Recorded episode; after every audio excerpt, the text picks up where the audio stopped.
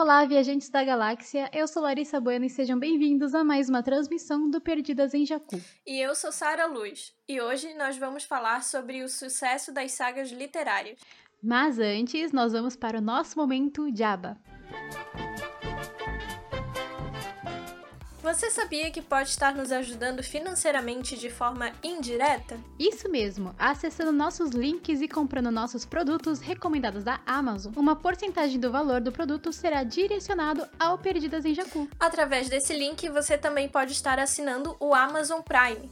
Então, não deixe de dar uma olhadinha aí na descrição. E claro, nos persiga nas redes sociais para acompanhar nossos conteúdos exclusivos. Temos Twitter, Instagram e até página no Facebook. É só procurar por Perdidas em Jacu. Não se esqueça de se inscrever no nosso canal no YouTube. Lá também você encontra conteúdos exclusivos, como vídeos temáticos e lives de gameplay. Ative o sininho para sempre ficar ligado. A trilogia Senhor dos Anéis, no início dos anos 2000, foi provavelmente a primeira saga literária adaptada para os cinemas. O famoso live action que faz tanta alegria dos fãs hoje em dia. E a alegria dos fãs significa dinheiro no bolso dos grandes estúdios. Quase o pote de ouro no fim do arco-íris, o santo graal das franquias cinematográficas. Só que naquela época ainda era um grande risco que a Warner resolveu correr por dois motivos. O primeiro, por ser uma produção muito cara, e o segundo, porque na mesma época o estúdio resolveu produzir também a franquia Harry Potter, que todos sabem que também é uma saga literária. Além do risco por ser um risco, são obras que já têm um público. E adaptar um público que já existe para uma linguagem audiovisual exige mudanças. Mas será que essas mudanças necessárias vão agradar os fãs? Bom, incertezas e mais incertezas. Mas o negócio é que fez sucesso. E foi um sucesso meteórico que moveu a cultura pop. E como assim moveu a cultura pop? Ora, mostrou que correr riscos, na maioria das vezes, vale muito a pena, e inclusive impulsionou o retorno das HQs para o cinema. Bom, não só impulsionou esse retorno, como trouxe mais público jovem para o universo literário, já que acredita-se que essas adaptações no cinema são as responsáveis pelo crescimento na venda dos livros, ou seja, uma mão lavou a outra, graças aos jovens que gostam de estar por dentro de tudo. É claro que os universos fantásticos nessas histórias e suas incríveis lições são os grandes responsáveis por todo esse interesse, né? Afinal, histórias ruins e decepcionantes nem chegam a se tornar sagas. Ou seja, os jovens gostam dessas sagas porque eles se identificam com essas histórias. E para evidenciar a importância do universo literário no cinema, vamos citar algumas dessas sagas. Como, por exemplo, a saga Senhor dos Anéis, que a gente já citou aqui, que foi adaptada para os cinemas em 2001, que conta a história de uma terra fantástica e única, onde um hobbit recebe de presente do seu tio um anel mágico e maligno, que precisa ser destruído antes que caia nas mãos do mal. E para isso, esse hobbit chamado Frodo tem um caminho árduo pela frente, onde ele encontrará perigo, medo e seres bizarros. E para acompanhar ele nessa aventura, ele conta com a ajuda de outros hobbits, de um elfo, um anão, dois humanos e um mago, totalizando nove pessoas que formam a Sociedade do Anel. E essa saga é baseada nos livros que foram publicados entre 1954 e 1955 pelo R.R. Tolkien.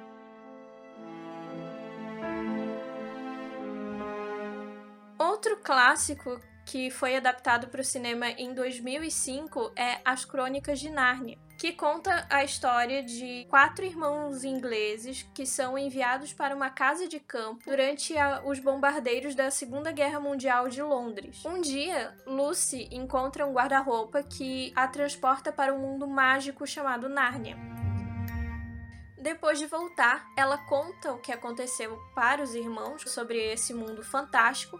Eles não acreditam muito, mas eles acabam voltando junto com ela para Nárnia. E os nomes dos irmãos são Peter e Edmundo e a sua irmã Susan. Lá eles se juntam com o leão mágico Aslan na luta contra a feiticeira branca. Bom, essa história na verdade é uma adaptação dos livros do C.S. Lewis que foram publicados entre 1950 e 1956.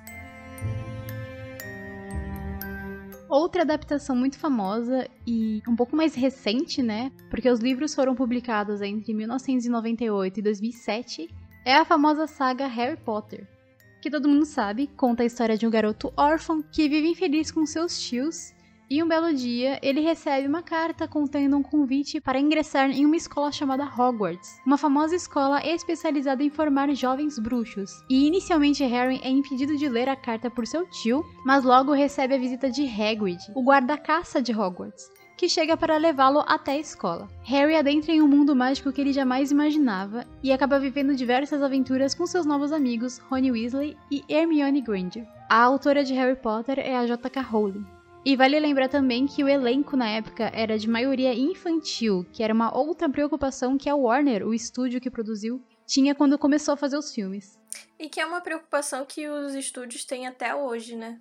Para fazer qualquer tipo de, de coisa, seja filme ou série. Próxima saga que a gente vai citar tem uma relação de amor e ódio com a cultura pop, né? Lançada nos cinemas em 2008 e é a saga Crepúsculo, que conta a história da estudante Bella Swan, que conhece o Edward Cullen, que é um belo e misterioso adolescente, mas na verdade é um vampiro cuja família não bebe sangue humano e a Bella, longe de ficar assustada com isso tudo, porque eu cagaria de medo, se envolve em um romance muito perigoso com essa sua alma gêmea imortal. Os livros foram publicados entre 2005 e 2008, além de um recente spin-off, agora em 2020. E a escritora dessas obras é a Stephanie Meyer, que ela inclusive aparece no primeiro e no último filme da saga. Mais uma saga que gera mais uma relação de ódio do que de amor entre os fãs da cultura pop e os fãs de livro, é a adaptação da saga literária do autor Rick Riordan, Percy Jackson, que no cinema conta a vida de um adolescente chamado Percy Jackson, que sempre se mete em confusão. Só que tudo começa a ficar muito mais difícil na vida do Percy quando ele descobre que, na verdade, ele é filho do deus grego Poseidon. A partir daí, ele é levado para um acampamento de treinamento feito para filhos de divindades, e lá, Percy aprende a tirar proveito dos seus poderes divinos e se prepara para a maior aventura de sua vida. Essa adaptação não deu certo, né? Demorou bastante. A primeira, o primeiro filme foi lançado em 2010 e o segundo filme só foi lançado em 2013. E a gente não sabe, provavelmente eles não vão terminar de adaptar. Os livros estão sendo publicados desde 2005 e atualmente abrangem um universo gigantesco. E esse é meu preferido da lista, né? Que é o, a saga Jogos Vorazes, que começou a ser adaptada para o cinema em 2012 que conta a história de uma distopia que se passa na América do Norte, onde agora existe um país chamado Penem, que é dividido em 12 distritos e uma capital. Esses 12 distritos são controlados pelas pessoas mais ricas e eles são forçados a escolher todo ano um garoto e uma garota para participar de um jogo televisionado, tipo um BBB, só que sanguinário, chamado Jogos Vorazes. Esses jovens vão para uma arena e lutam até a morte. E aí, em um dado momento, uma garota chamada Katniss Everdeen se voluntaria para ir para os Jogos Vorazes no lugar da sua irmãzinha Prim, de 12 anos de idade. A partir daí, a Katniss ela se vê numa situação em que, além de lutar pela sobrevivência dela dentro dos Jogos Vorazes, ela tem que lutar pela sobrevivência da sua família lá fora, já que a capital passa a vigiar a garota e a ver como uma ameaça também, por conta de algumas coisas que ela faz. E esses livros eles foram publicados entre o ano de 2008 e 2010 pela incrível e maravilhosa autora Suzanne Collins, que inclusive acabou de lançar um quarto livro aí, que depois a gente fala sobre ele. E a próxima saga que a gente vai citar, na verdade, é uma que todo mundo confunde com Jogos Vorazes, mas se chama Divergente e não tem nada a ver. Na verdade, é uma saga incompleta no cinema e decepcionante para a maioria dos fãs, que começou a ser adaptada em 2014. Também uma distopia, só que essa se passa na cidade futurística de Chicago. E ao completar 16 anos, Beatriz, que é a nossa personagem principal, precisa escolher entre as diferentes facções em que a cidade está dividida. Cada uma representa um valor diferente e ao contrário de sua família, a jovem ela acaba optando pela facção dos destemidos, a Audácia. Ela também acaba mudando o nome dela e passa a se chamar Tris. e inicia uma jornada para afastar os seus medos e descobrir quem ela realmente é. Só que durante essa jornada, ela acaba conhecendo o jovem 4. Sim, o nome dele é 4. Um rapaz experiente que tem o dom de intrigá-la e de encantá-la ao mesmo tempo. Essa saga é escrita pela Verônica Holt e os livros foram publicados entre 2011 e 2014. E agora a gente vai de uma menção honrosa. Por quê? Porque esta saga foi aí prometida que vai sair como filme pela Netflix. E a saga que a gente está falando é A Seleção, a queridinha das jovens. Nesse universo, para 35 garotas, A Seleção, que é tipo um reality show de escolher pretendentes, é praticamente uma chance de uma vida. É a oportunidade de entrar em um mundo de vestidos deslumbrantes e joias valiosas, de morar em um palácio e conquistar o coração de um belo príncipe chamado Maxon e de um dia ser a rainha. Essa saga é da autora Kiera Kass, espero que eu esteja pronunciando o nome dela certo, e os livros foram publicados entre 2012 e 2015. A Netflix ainda não soltou nenhuma data possível para o lançamento do filme e eles ainda estão começando a cotar atores. E aí surge aquele grande debate, né? Literatura juvenil é literatura? Bom, de acordo com o tio Google, literatura é o uso estético da escrita, um conjunto de obras literárias uma técnica de compor e dispor textos escritos, o que significa que tudo é literatura, seja de massa ou não. Quase tudo envolve a capacidade de ler, o que torna o hábito de leitura extremamente necessário, além de deixar as pessoas mais inteligentes. É um fato, viu? Mas o que importa é que os jovens e os adolescentes estão lendo. E precisamos incentivar isso. E a gente já falou isso no nosso episódio de fanfic. E num país como o Brasil, encorajar os jovens à leitura é extremamente fundamental. E não é com clássicos que usam uma linguagem extremamente complexa que você vai conseguir despertar o interesse deles. E sim com a cultura de massa, que não fica para trás da literatura clássica. Nem um pouco mesmo, viu? Inclusive, o artigo Adaptações de livros para o cinema e sua influência na formação de leitoras diz que a única coisa que importa é o deleite que essas histórias oferecem e os momentos únicos que se vive quando se depara com uma história que o faça viajar.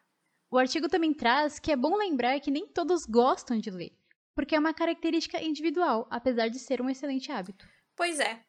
Outra coisa muito legal de ressaltar nessa transmissão é que até o surgimento de empresas como o Kindle, Amazon, submarino e etc., podemos dizer que os livros eram quase um artigo de luxo. Sim, algo bem elitizado porque livro é um negócio caro até hoje. Só que com essas empresas se popularizou muito o consumo de e-books, que antes eram adquiridos por meios ilegais, né?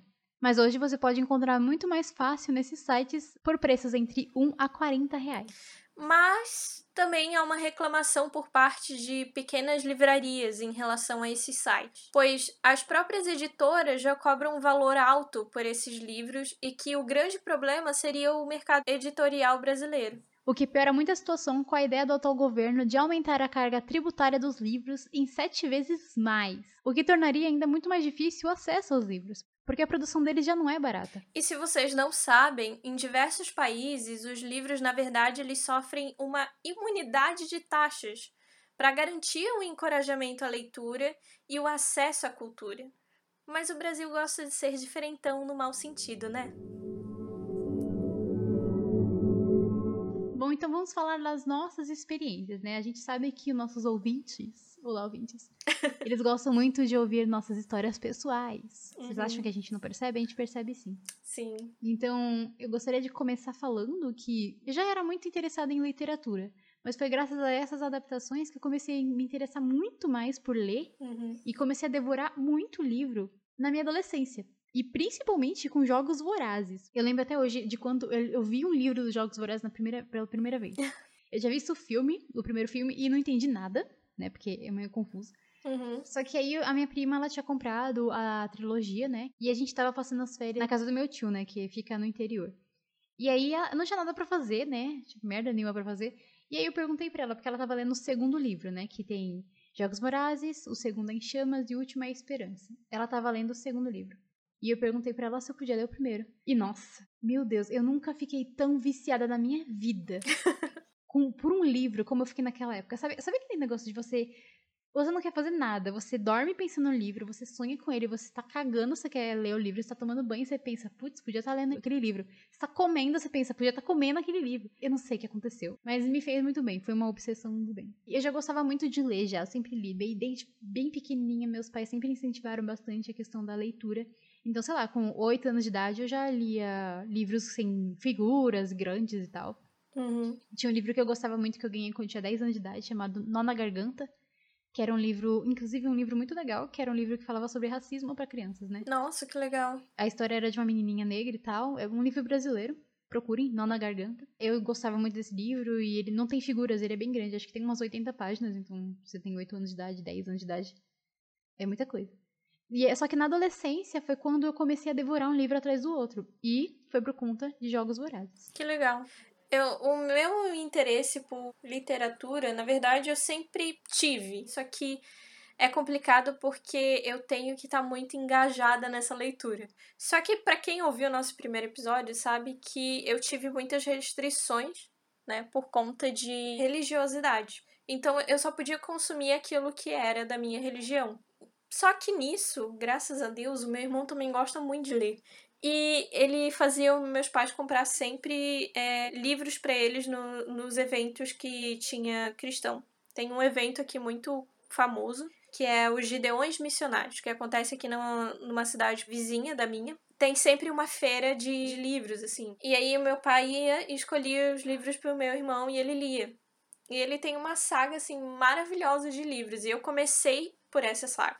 E eu lia tudo. Tipo, teve um livro que eu li em três horas. Nossa. Na verdade, eu tava lendo enquanto a minha mãe tava me mandando limpar a casa. eu consegui devorar esse livro antes de limpar a casa, pra ter uma ideia. Eu fiquei três horas em cima dele fui limpar a casa. Multitarefas. Multitarefas. Eu sou, eu, eu sou dessas, cara. Eu sou muito dessas, de estar tá fazendo mil coisas ao mesmo tempo. Só que ao mesmo tempo eu não consigo prestar atenção em tudo ao mesmo tempo. É uma loucura. Eu não consigo. Eu sou uma pessoa que ou eu tô lendo ou eu tô ouvindo música. Porque eu não consigo. Eu queria muito poder fazer várias coisas ao mesmo tempo, mas eu me distraio muito fácil, então não dá certo.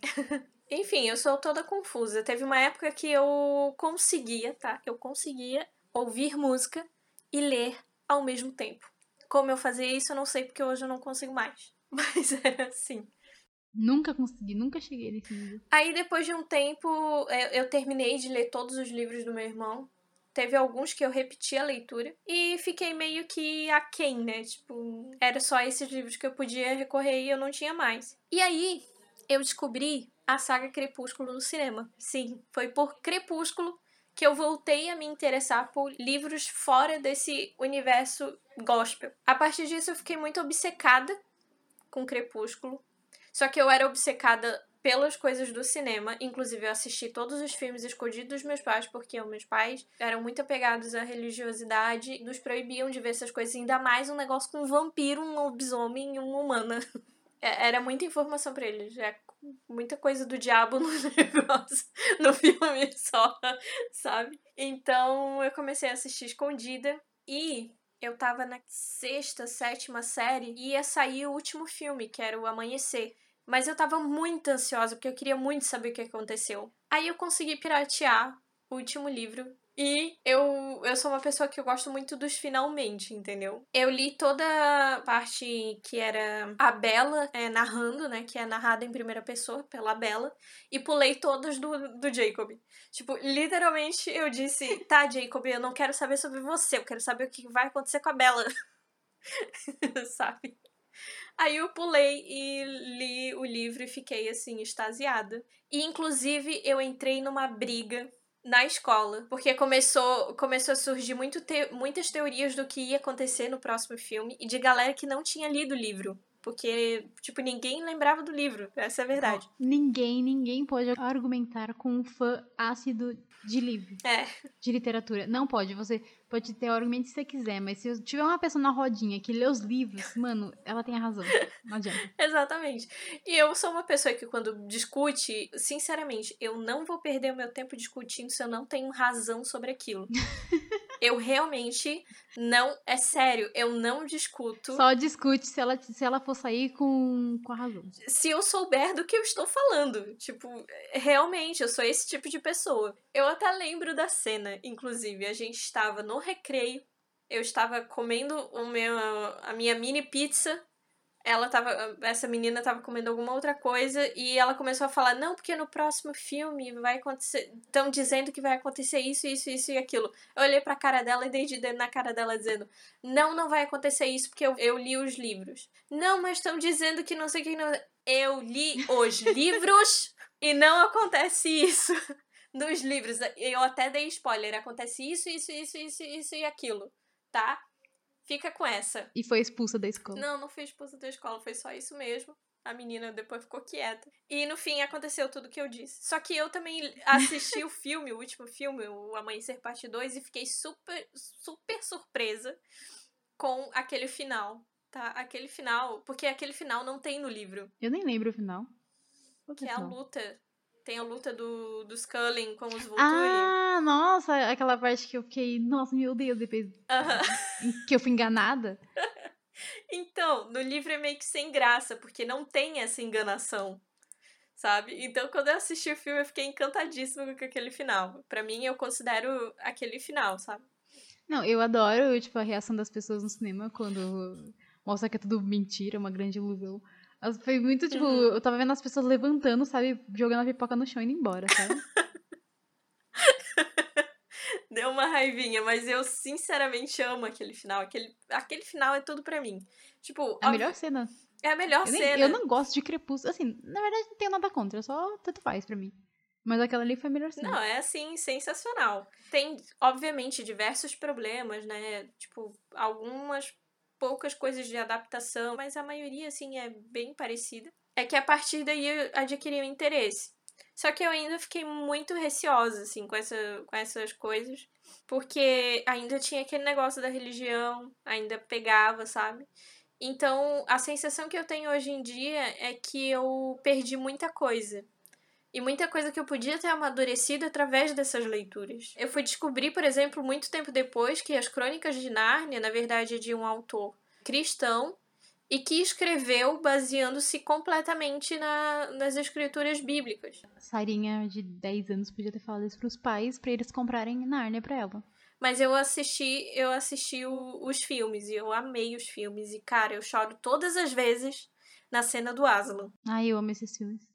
É, e, enfim, voltando ali que eu falei, cara, eu sinto falta, inclusive, da época da minha adolescência, porque eu devorava livro de um jeito, assim. Uhum. Que, cara, era uma semana um livro diferente. E eu não uhum. tinha dinheiro, tá? Eu, e eu não pirateava, não sei como que eu lia. Eu pegava emprestado livro do, sei lá, do Papa.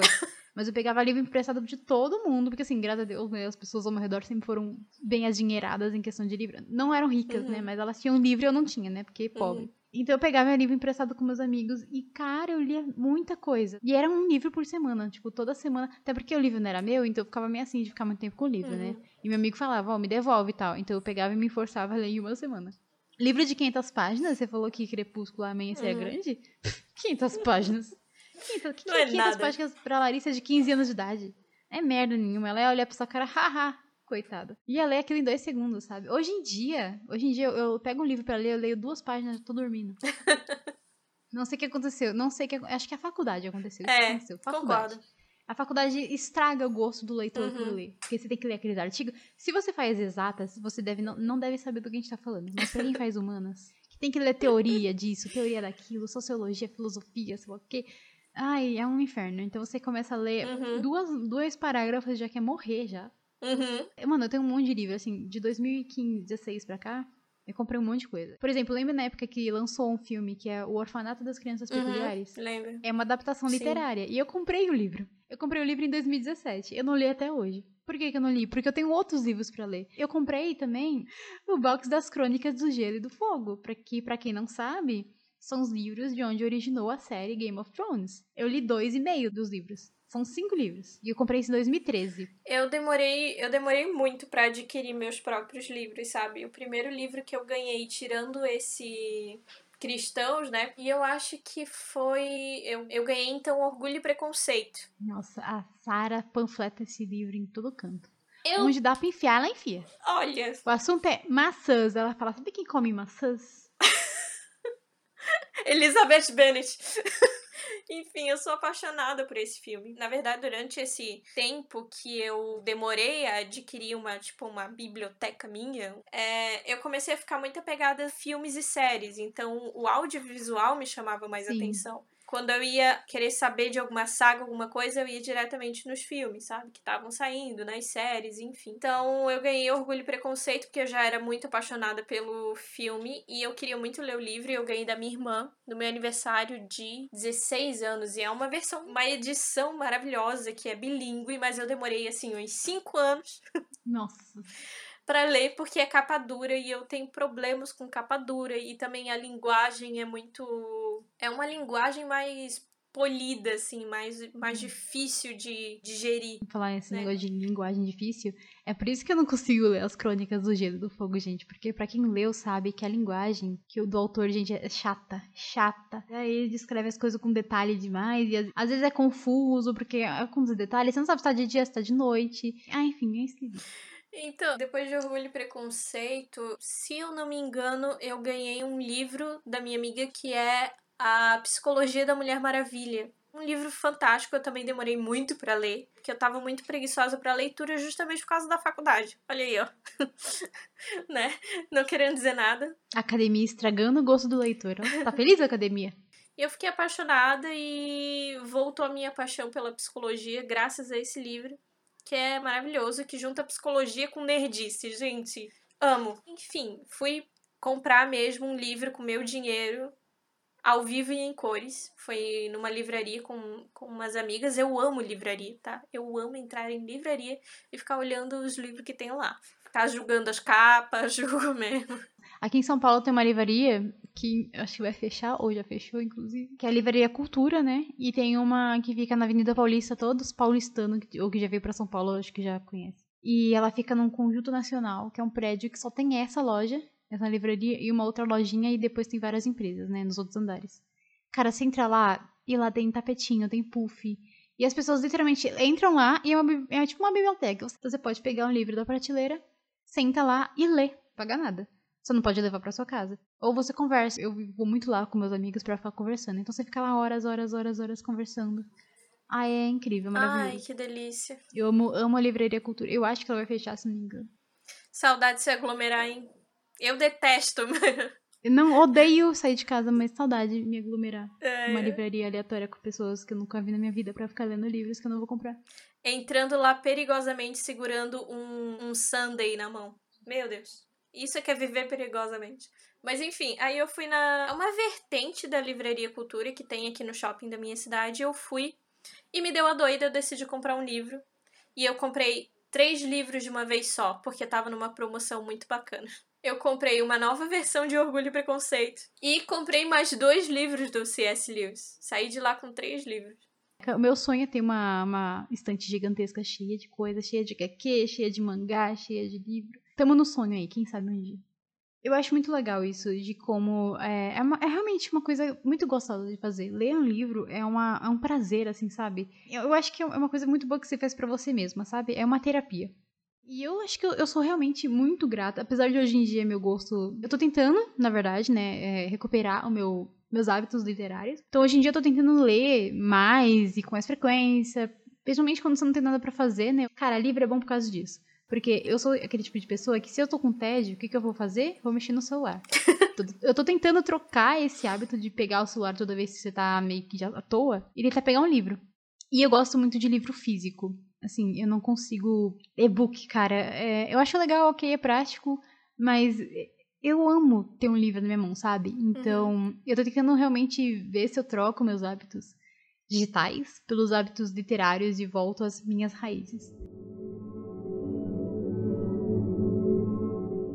A questão é que, cara, tanto essas adaptações para o cinema, quanto todos os outros livros que ainda não foram adaptados ou que nunca vão ser, infelizmente, eles são muito importantes, sabe, para nossa formação como pessoa. Porque, cara, se não fosse por conta dos livros e por conta das adaptações, eu não teria escolhido a minha área, sabe? Uhum. Porque eu sou radialista, sou formada em cinema e televisão. E, cara, foi por conta da minha paixão por ler e escrever histórias. Uhum. Então, a literatura é muito importante para nossa formação como pessoa e, no meu caso, para minha formação profissional. E por isso que me deixa tão triste é que realmente tem gente que não considera que literatura juvenil Uhum. é literatura. Ou acha que, tipo, quando você fala, ah, eu sou leitor e tal, e a pessoa pergunta qual que é o seu livro preferido? Se você falar que seu livro preferido é Harry Potter, algumas pessoas vão achar ruim com você, vão. Ah, como assim você não lê, nunca leu Dom, Dom Casmurro? Clássicos, né? E, cara, não tem necessidade nenhuma, sabe? Você quiser ler um clássico, você leia. Mas eu, particularmente, por exemplo, não sou o tipo de pessoa que vou me afeiçoar por literatura clássica, tá bom? Não, acho chato. Não que não seja importante, mas é que as pessoas têm gostos diferentes. Uhum. Então, é extremamente. Desmotivador. É desmotivador você vir com esse discurso, sabe? Conservador literário, sabe? Isso existe? É muito estranho. Provavelmente. Conservadorismo literário, sabe? Deixa as pessoas lerem, sabe? Se é um, um jovem Uhum. e ele quer ler literatura juvenil, deixa ele ler. Se ele quiser ler clássico, ele vai ler clássico. Se ele quiser ler Gibi da Turma da Mônica, ele vai ler. Mas é que a gente tem que lembrar, primeiro, tudo é literatura. Uhum. A gente já falou sobre isso no nosso episódio de fanfic. Até as fanfics que não são, não passam por uma editora, que não tem, não trabalho feito por profissionais, também são literatura. E a gente tem que lembrar que a gente mora num país em que as pessoas não leem já, né? Uhum. Já não é um hábito do, do brasileiro, nunca foi, na verdade. Tanto por uma questão de falta de acesso, né? Porque a gente não pode ficar culpando o Brasil. Uhum. Falando, ah, brasileiro é burro, que sei o quê. Não tem nada a ver com isso, gente. Não tem nada a ver. A gente se interessou por literatura por causa do cinema. E pra muita gente é assim. Primeiro que as pessoas geralmente não têm acesso. Segundo que tem muita gente que ainda, ainda infelizmente tem um olhar meio preconceituoso, que falavam que não liam porque achavam chato. E a pessoa nunca pegou um livro pra ler, sabe? Porque o Brasil não tem a cultura da leitura.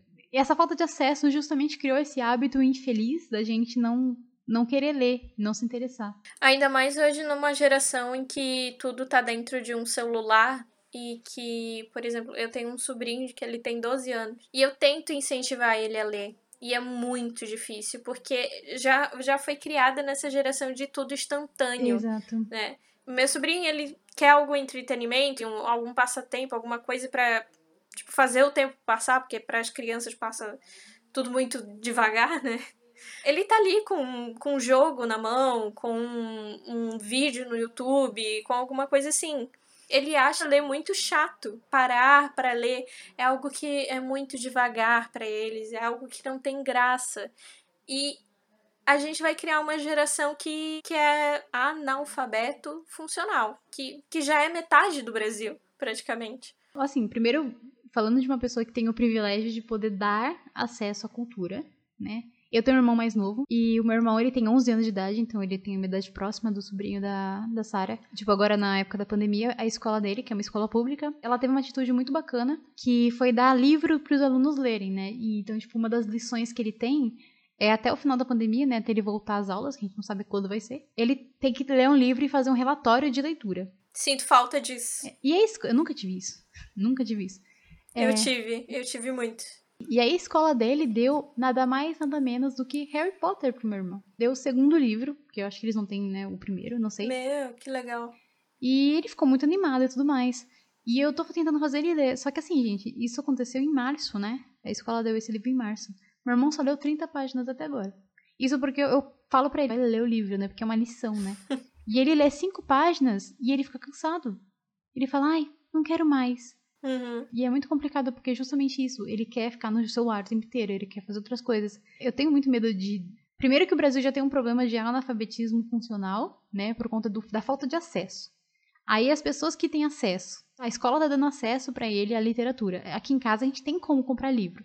Mas eu tenho muito medo de que no futuro, tipo, o livro seja uma coisa que ninguém mais consuma mesmo. Inclusive, o mercado é, editorial brasileiro tá passando por uma crise do caramba. Eu li recentemente de que a gente tem a falsa impressão de que, tipo, hoje em dia livro ninguém lê, né? Que hoje em dia livro é uma coisa meio do passado.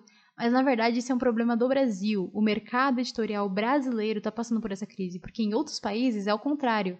Então, cara, é grave demais, gente. A gente precisa incentivar a literatura, principalmente pros jovens. Por isso que a literatura juvenil é tão importante. A gente tem que resgatar esse hábito. Sabe? Porque a gente sabe que hoje em dia é muito mais fácil você ter acesso a isso do que, sei lá, minha mãe ou nossos pais, avós tiveram no passado. É interessante relembrar, né, que, como a gente já falou, fora do país é algo muito incentivado. Tanto que há imunidade de taxação e tal. E no Brasil parece que é completamente diferente, sabe? Que é.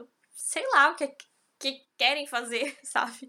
Já tá muito caro produzir um livro, já tá muito caro vender um livro, adquirir um livro. Então, esse tipo de situação só piora, sabe? Quando você coloca coisas como é, preconceito em relação à literatura de massa, quando você quer taxar mais ainda os livros e pelo que eu li, com a desculpa de que é, quem lê é pessoa de, de classe média alta, então a gente tem que taxar pra. Sabe? Gente, tem as bibliotecas aí aos montes. Sim. Falando do ponto de vista de alguém que mora numa grande cidade como São Paulo, cara, a gente tem tanta biblioteca aqui, tem a biblioteca de São Paulo, tem outras bibliotecas, tem faculdade que tem biblioteca, tem escola que tem biblioteca. Então, é, é, na minha escola sempre teve biblioteca, né? Eu sempre estudei em escola pública. E a, a biblioteca tava fechando porque ninguém ia lá. Só eu ia lá. Eu e mais meus três amigos iam lá. E é por isso que essa questão do preconceito de cultura com coisa de cultura de massa não é só da literatura também. Mas tem também a, discussão, por exemplo, de que blockbuster não é cinema, sabe? Ah, vai, vai, vai tomar banho, gente. Primeiro é que vocês têm que consumir é, coisa cultura de massa, porque senão eu não tenho emprego. Começar por aí. Se vocês não consumirem as coisas de cultura de massa do cinema, eu não vou ter emprego. Vocês estão loucos? Vai assistir novela assim, caramba. Ah, esse negócio de, ai, TV brasileira vai se alienar um pouco. Se vocês não assistirem Ratinho, o que, que vai acontecer com a TV brasileira? Fica aí meu recado. Falando nisso, seria interessante um dia a gente fazer um episódio sobre, sobre televisão, né? Vamos, um dia a gente vai fazer. Sabe o que eu acho? É um discurso muito elitista, sabe? Esse negócio de querer segregar o que, que, o que, que é cultura, o que, que não é. Ah, pelo amor de Deus. Mas é, cara, tipo, a gente vai se perder no meio disso tudo sabe? No meio de, dessas coisas todas. A gente vai. Eu não sei, as pessoas estão tão presas. É, é muito, eu vejo isso muito no Twitter, sabe? Não só no Twitter, mas na vida em geral. Ultimamente está sendo muito apegado, por exemplo, a artigos científicos e vamos de ciência, ciência, ciência, ciência. Sim, ciência é muito importante. Sim, eu estou dizendo que ciência é muito importante. Sim, é muito importante. Outra coisa super desvalorizada no país, tá? E psicologia é ciência, tá? E eu sou estudante de psicologia, eu estou ferrada se a gente não dá importância para ciência. Mas é também muito muito bacana a gente se alienar um pouco, sair um pouco desse desse, dessa vida que já tá muito complicada e muito dolorosa, sabe? A vida é muito chata para não se alienar. que bosta. Acabou, gente. Tchau, até o próximo. se aliene. Alieni? É alieni? Alieni. Se alieni. A pessoa vem escutar Perdidas em Jacu, porque acho que a gente vai trazer conteúdo no final a gente fala, gente, vai se alienar. Baixa um pouco de TV. Sai do celular e vai pra TV. Tipo, sai de uma alienação, vai pra outra. Saia dos seus textos do, do médium de acadêmico e vai assistir o programa do Ratinho. Tô demais. Mas é, falando como uma estudante de psicologia, a verdade é que a gente precisa desses momentos. Sim tá? Se a gente viver tenso o tempo todo, a gente vai ter uma geração, e a gente já tem uma geração de gente depressiva e ansiosa. Vocês querem isso? Eu não quero. É, sociedade. Apesar de ser o meu emprego. Deixa os jovens ficarem sem cérebro. Apesar de ser o meu emprego no futuro tratar essa galera, eu não quero que essa galera fique assim. Porque isso não é saúde, gente, pelo amor de Deus. Uma coisa que eu lembrei agora é que é, tem uma perseguição com coisas juvenis no modo geral, né? Sim. Esse dia estava, lançou agora o segundo filme do Barraca do Beijo e o pessoal tava puto da vida, porque, uhum. nossa, filme fútil, que não sei o quê. Gente, pelo amor de Deus, a coisa mais gostosa que tem é você assistir um filme fútil. Sim. Que não tem compromisso nenhum com a realidade. Eu amo, amo. Eu tô estressada, eu vou lá. Você acha que eu vou querer assistir um filme, sei lá, ai Ai, como essa pessoa superou a vida dela, que, não sei, que lição de vida. Ah, vai tomando cu. Eu vou querer assistir um filme tosco sim, caramba, que me deixa em paz. Um filme bosta, sabe? Aquele filme que o personagem é tudo ruim.